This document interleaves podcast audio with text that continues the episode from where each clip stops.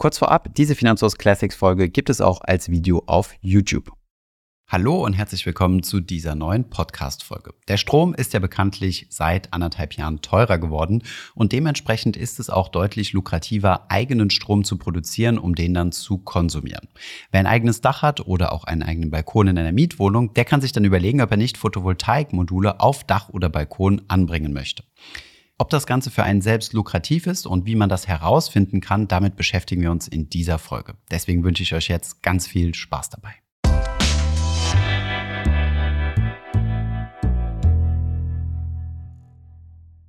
Photovoltaik. Gerade liegt das Thema ziemlich im Trend. Erstens mal wurden die Hürden reduziert, um eigenen Photovoltaikstrom zu produzieren. Man muss hierfür auch zum Beispiel keine Steuern mehr bezahlen und kein Gewerbe anmelden. Und gleichzeitig sind die Stromkosten ziemlich gestiegen, so dass es sich natürlich lohnt, eigenen Strom zu produzieren. Bevor wir aber anfangen, das Ganze einmal durchzurechnen, müssen wir zunächst einmal ein paar Begriffe klären, die wir immer wieder in diesem Video benutzen werden.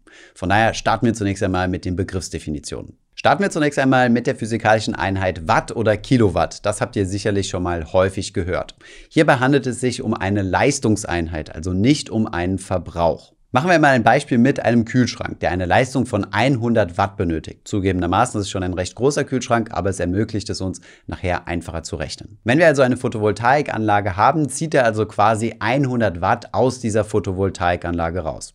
Hat diese also beispielsweise eine Leistung von 300 Watt, könnte sie rein theoretisch drei 100 Watt Kühlschränke versorgen. Und dann noch eine wichtige Umrechnung, 1000 Watt ergeben 1 Kilowatt. Jetzt habe ich ja eben gesagt, dass das eine Leistungseinheit ist. Jetzt müssen wir aber noch eine Verbrauchseinheit festlegen. Und hierzu gibt es die Wattstunde bzw. die Kilowattstunde. Die Kilowattstunde ist also eine Einheit für euren Verbrauch und das ist auch das, was euer Stromzähler zählt. Ist also euer Kühlschrank mit 100 Watt Leistung eine Stunde lang gelaufen, dann habt ihr 100 Wattstunden verbraucht. Läuft dieser Kühlschrank also 10 Stunden, dann habt ihr 1000 Wattstunden verbraucht, also eine Kilowattstunde. Auf eurem Stromzähler hättet ihr dann also eine Kilowattstunde Verbrauch mehr. Derzeit kostet eine Kilowattstunde in Deutschland um die 40 Cent. Das ist ziemlich teuer. Wenn also euer Kühlschrank diese 10 Stunden gelaufen wäre, dann würde euch das 40 Cent kosten. Das ist natürlich eine Modellrechnung, denn euer Kühlschrank läuft ja nicht immer auf voller Leistung, sondern der kühlt ja eine Zeit lang runter und dann schaltet er sich wieder ab. Das heißt, das, was er tatsächlich abruft, schwankt natürlich über die Zeit. Das war jetzt hier nur ein vereinfachtes Beispiel. Ein weiterer Begriff, der noch wichtig ist, ist Watt Peak. Das ist eine wichtige Leistungsindikation für Photovoltaikanlagen. Diese beschreibt nämlich die maximale Leistung, die unter idealen Testbedingungen erfahren werden kann.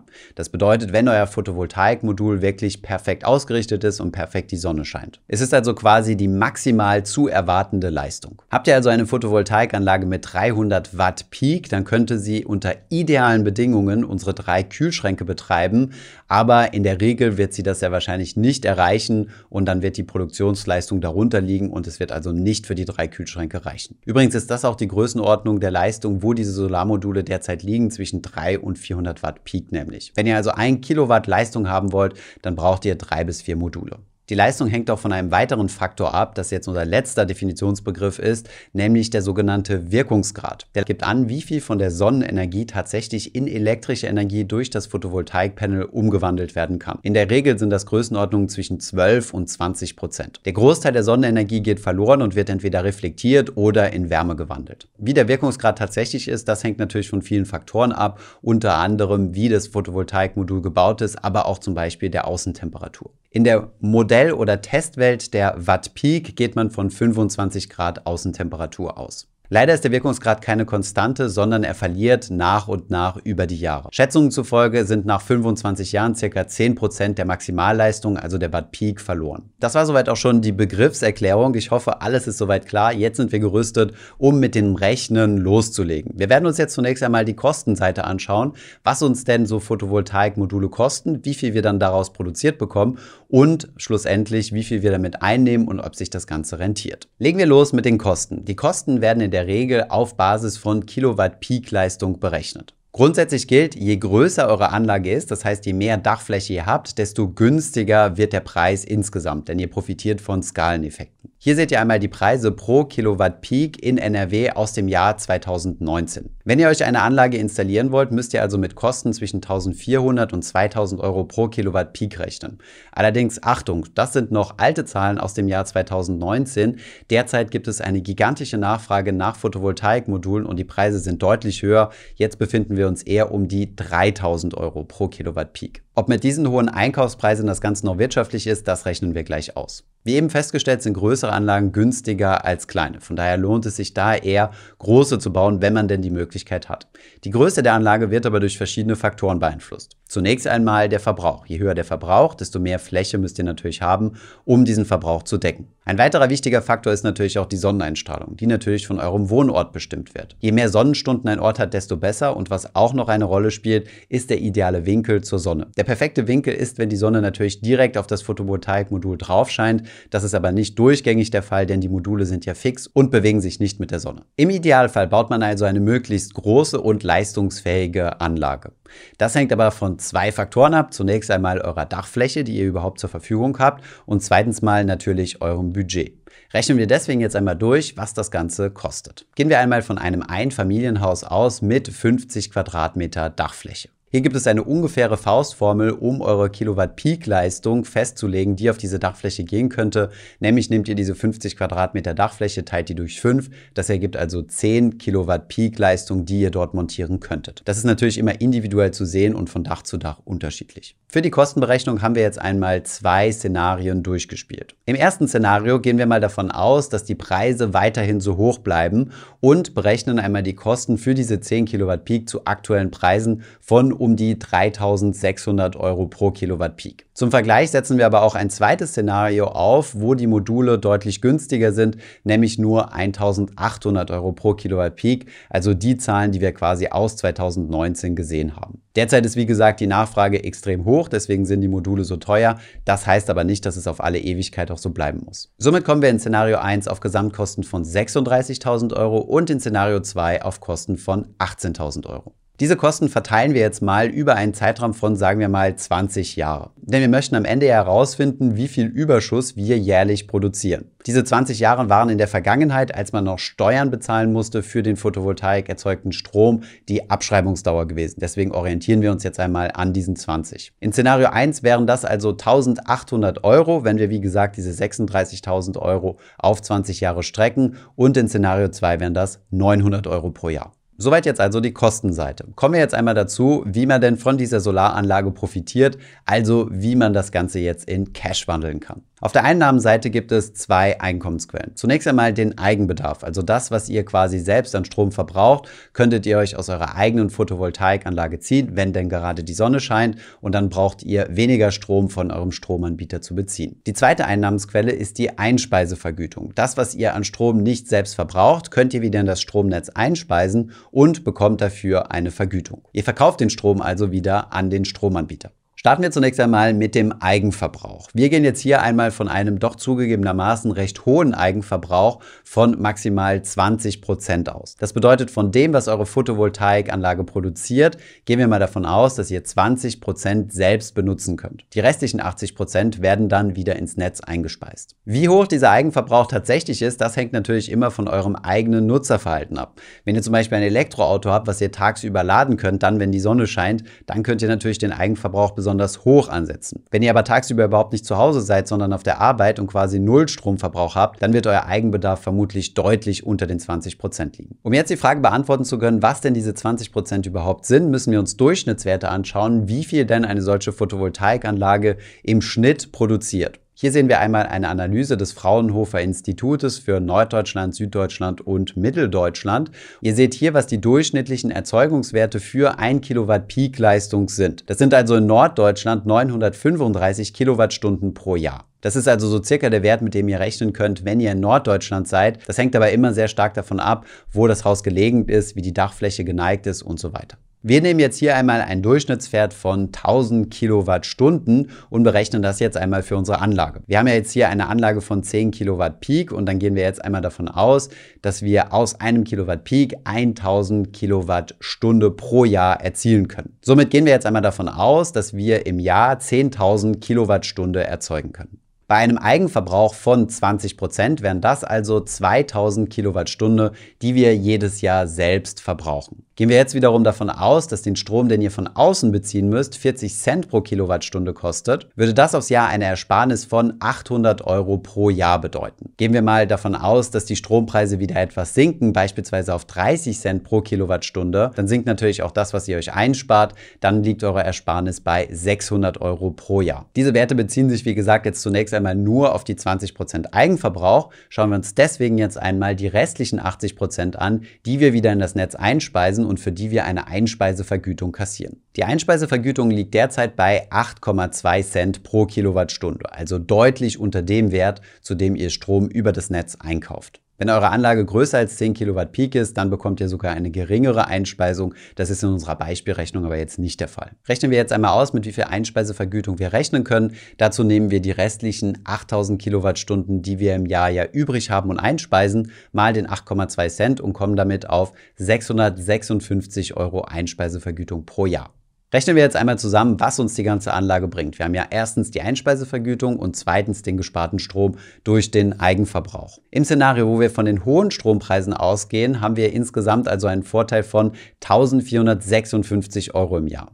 Gehen wir davon aus, dass die Strompreise etwas fallen, also der Eigenverbraucheffekt geringer ist, kommen wir auf 1256 Euro pro Jahr. Rechnen wir das Ganze also jetzt einmal zusammen und ziehen von unseren Erträgen die Kosten ab, die wir uns ja eben angeschaut haben. Wir haben hier also insgesamt vier Szenarien. Szenario Nummer eins war ja das Szenario, wo wir davon ausgegangen sind, dass die Module weiterhin so teuer bleiben. Also wenn ihr euch eine Anlage jetzt direkt bauen würdet. Wir erinnern uns, auf 20 Jahre gestreckt hat uns das Ganze 1800 Euro gekostet. Wir nehmen aber nur 1456 Euro ein. Das heißt, das Ganze wäre ein Verlustgeschäft von 344 Euro pro Jahr. Die ganze Anlage amortisiert sich erst nach 25 Jahren. Das heißt, erst nach 25 Jahren kommt ihr in den positiven Bereich. Sinken die Strompreise wieder, also auf das 30 Cent Szenario, dann wird die Rechnung noch unattraktiver für euch, denn die Ersparnis durch den Eigenverbrauch ist ja geringer. Ihr verliert damit im Jahr 544 Euro pro Jahr. Eure Amortisationszeit wäre also dann sogar 29 Jahre. Also ihr müsstet 29 Jahre die Anlage liegen haben, bis ihr überhaupt einen Vorteil daraus zieht. Die Werte in Szenario 2 sehen etwas positiver aus. Hier sind wir davon ausgegangen, dass wir die Module günstiger besorgen können, weil in Zukunft vielleicht die Preise wieder etwas sinken. Wir sehen in beiden Unterszenarien, also 40 Cent oder 30 Cent, dass wir hier positive Werte haben, also mit der Anlage tatsächlich einen kleinen Gewinn erzielen. Die Amortisationsdauern liegen hier bei 12 bzw. 14 Jahren. Mit diesen Werten könnt ihr übrigens auch zurückrechnen und einmal ausrechnen, wie viel euch eine Anlage pro Kilowatt Peakleistung maximal kosten darf, dass ihr sie beispielsweise in 10 Jahren amortisiert habt. Dann kommt ihr auf die euch bereits bekannten Werte von 1456 bzw. 1256 Euro pro Kilowatt Peak. Also deutlich weniger als halb so teuer wie die Kosten, die derzeit auf einen zukommen, der eine Photovoltaikanlage bauen möchte. Da die Einspeisevergütung mit 8,2 Cent relativ gering ist, aber der Strom, den ihr von eurem Anbieter bezieht, mit 40 Cent ziemlich teuer, liegt die Optimierungsmöglichkeit natürlich darin, den Eigenbedarf hochzufahren. Und hier gibt es die Möglichkeiten, sich Batteriespeicher zu kaufen. Also, dass ihr die Energie, die ihr nicht benutzt, in einen Batteriespeicher laufen lässt, um den dann zu verbrauchen, wenn gerade keine Energie produziert wird, ihr aber welche braucht. Also beispielsweise nachts. Mal grob überschlagen kostet eine Kilowattstunde Batteriespeicher um die 1000 Euro und ein solcher Speicher hat ungefähr eine Lebensdauer von 20 Jahren. Wenn man das also in unsere Modellrechnung mit einbezieht, macht das die Werte tatsächlich nicht besser. Jetzt gibt es noch eine weitere Optimierungsmöglichkeit, nämlich die sogenannte Volleinspeisung. Wenn ihr also gar keinen eigenen Strom verbrauchen möchtet, sondern alles einspeisen möchtet, könnt ihr auch eine höhere Einspeisevergütung kassieren. Dann bezahlen die Netzbetreiber euch nämlich nicht mehr 8,2, sondern 13 Cent pro Kilowattstunde. Mit dieser Volleinspeisung haben wir also die beiden Szenarien nochmal durchgerechnet. Szenario Nummer 1 verschlechtert sich tatsächlich und in Szenario Nummer 2 kommen wir immerhin auf dieselbe Amortisationsdauer wie bei der Annahme, dass die Strompreise, also der Eigenverbrauch, wieder sinken auf 30 Cent. Dementsprechend ist die Volleinspeisung nur dann lohnenswert, wenn ihr es tatsächlich schafft, die Module deutlich günstiger zu bekommen, als sie aktuell auf dem Markt zu haben sind. Hier noch eine Ergänzung zu unseren Modellrechnungen. Wir haben hier etwas vereinfacht gearbeitet, denn wir haben keine laufenden Betriebskosten mit berücksichtigt. Das sind zum Beispiel Versicherungen, die ihr abschließen müsst, um die Photovoltaikanlage zu versichern. Hier könnt ihr euch auch beispielsweise gegen Ausfälle versichern, aber auch Wartungskosten oder das Einrichten eines speziellen Stromzählers. Auch dafür müsst ihr nochmal bezahlen. Insgesamt gibt es die Daumenregel, dass ihr ungefähr mit einem Prozent des Anlagenwertes pro Jahr an laufenden Kosten rechnen könnt. Ebenfalls nicht mit berücksichtigt sind Finanzierungskosten, also wenn ihr die Anlage nicht selbst bezahlt, sondern hierfür einen Kredit aufnimmt. Hierfür gibt es aber verschiedene Förderprogramme, beispielsweise von der KfW oder auch von Ländern und Kommunen. Wir haben euch weitere Infos unten in der Beschreibung verlinkt. Übrigens gibt es auch die Möglichkeit, als Mieter Photovoltaikstrom zu produzieren. Ihr dürft nämlich bis zu 600 Kilowatt Peakleistung an euer Balkon anbringen und den dann direkt in die Steckdose einspeisen. Hier gibt es natürlich ein paar Dinge zu beachten, wie beispielsweise, dass die Steckdose auch dafür gemacht sein muss und dass ihr vorab mit eurem Vermieter drüber sprechen solltet. Insgesamt sind diese Balkonkraftwerke derzeit aber ebenfalls ziemlich teuer. Ihr könnt hier mit Ersparnissen von 50 bis 200 Euro pro Jahr rechnen. Auch das hängt natürlich wieder vom Strompreis ab ab. Wenn ihr möchtet, dass wir auch hier mal eine Beispielrechnung machen und euch die Details geben, was bei Balkonkraftwerken zu beachten ist, schreibt es ebenfalls unten in die Kommentare. Abschließend noch ein kurzes Wort, was sich denn für Photovoltaik-Eigentümer im Jahr 2023, also dieses Jahr, geändert hat. Denn tatsächlich wurden ausnahmsweise mal bürokratische Hürden gesenkt. Ihr müsst zum Betreiben einer Photovoltaikanlage bis zu einer gewissen Größe, also wenn ihr es auf eurem eigenen Dach macht, kein Gewerbe anmelden. Das war in der Vergangenheit immer der Fall gewesen und ihr müsst auch ab jetzt keine Umsatzsteuer und auch keine Einkommenssteuer mehr auf die Erträge bezahlen. Das war in der Vergangenheit immer der Fall gewesen, deswegen konntet ihr auch die Anschaffungskosten der Photovoltaikanlagen abschreiben. Das geht jetzt natürlich nicht mehr, denn es fallen ja keine Steuern mehr auf die Erträge an. Wir haben euch unten in der Beschreibung noch einige Dinge verlinkt, unter anderem einen Rechner, wo ihr das Ganze mal deutlich detaillierter für euch durchrechnen könnt, denn wir haben hier ja nur Modellrechnungen gemacht, die sehr viele Annahmen getroffen haben, die aber für euch vielleicht gar nicht stimmen. Ansonsten schreibt uns gerne in die Kommentare, wenn euch das Thema Batteriespeicher oder Balkonkraftwerk weiter interessiert, dann produzieren wir auch hierzu gerne nochmal Videos. Ich hoffe, diese Podcast-Folge hat dir gefallen. Wenn ja, dann zöger doch nicht in deinem Umfeld über diesen Podcast zu sprechen, bei Freunden und Bekannten. Ich denke, es gibt auch in deinem Umfeld viele Menschen, die sich für das Thema finanzielle Bildung interessieren oder interessieren sollten. Wenn du auf iTunes bist, würden wir uns auch freuen, wenn du uns eine positive Bewertung dalässt. Das hilft uns, den Podcast noch einfacher auffindbar zu machen. Alle wichtigen Links und Verweise findest du wie immer in den Show Notes zu diesem Podcast. Vielen Dank fürs Zuhören und bis zum nächsten Mal.